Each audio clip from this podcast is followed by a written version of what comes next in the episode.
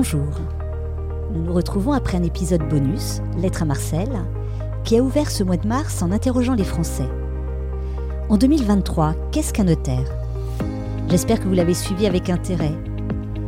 Mais revenons aujourd'hui à l'actualité traitée sur le mois écoulé, et en particulier sur la réforme de l'exercice en société des professions libérales réglementées, le bail réel solidaire d'activité et la déclaration des dons manuels. Sans tarder donc, épisode 7, cuisine et dépendance. Si pour le moment, les arbres ne bénéficient en France d'aucun statut juridique général protecteur, Maître Benoît Hartenstein rappelle en sa qualité de notaire engagé que chacun peut y remédier volontairement, à son niveau, puisque le droit offre la possibilité de réaliser des actes en vue de protéger les arbres, notamment en limite de propriété, ou à l'occasion du transfert de propriété de biens immobiliers.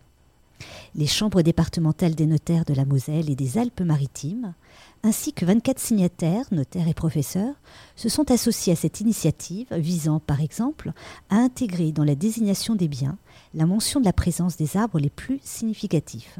Ainsi, des propriétaires voisins, soucieux de préserver leurs arbres limitrophes, pourront le prévoir par contrat puisque les dispositions du Code civil qui leur sont consacrées ne sont pas d'ordre public.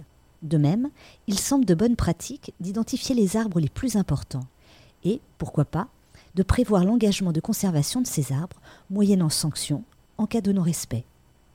Les consciences évoluent, et aux côtés des concitoyens, les praticiens agissent pour que leur volonté se traduise dans leurs actes. Et justement, restons du côté de la profession avec la présentation de la réforme de l'exercice en société des professions libérales réglementées, opérée par l'ordonnance du 8 février dernier, qui en modifie le paysage juridique.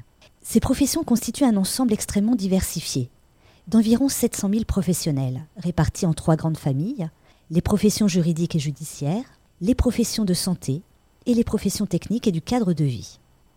Fruit de près de deux années de concertation, l'ordonnance vise la simplification et la sécurisation du cadre juridique applicable, tout en offrant de nouveaux outils de développement, ainsi qu'une meilleure protection de leur indépendance. C'est un sujet important sur lequel le Defrénois revient également en mars, sous la plume de Frédéric Roussel, qui en souligne les conséquences pratiques pour les notaires. Côté de l'actualité législative et réglementaire, une ordonnance du 8 février étend le bail réel solidaire, le BRS, aux activités commerciales. À cet effet est créé sur le modèle du BRS un nouveau contrat dénommé Bail réel solidaire d'activité, le BRSA, qui, compte tenu de son objet, présente des spécificités relatives à la nature du preneur et de l'activité exercée dans le local, à l'évolution de la redevance, la transmission des droits et sa durée minimale. Le guide de Fresno de la rédaction des actes a bien entendu intégré dans sa fiche BRS le nouveau régime applicable au BRSA. Enfin, du côté de la jurisprudence, la Cour de cassation revient en matière de don manuel sur les conditions de déclaration différée. En effet, certains dons manuels peuvent bénéficier d'une déclaration différée si la révélation n'est pas la conséquence d'une réponse du donataire à une demande de l'administration fiscale ou d'une procédure de contrôle fiscal. Par un arrêt du 25 janvier dernier, la Cour de cassation décide que l'examen contradictoire de la situation fiscale personnelle est assimilable à une telle demande ou procédure. Que vos clients en soient prévenus.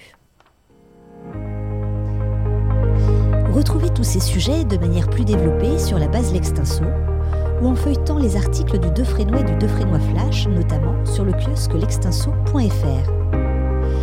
Je vous donne rendez-vous au mois prochain, alors à très bientôt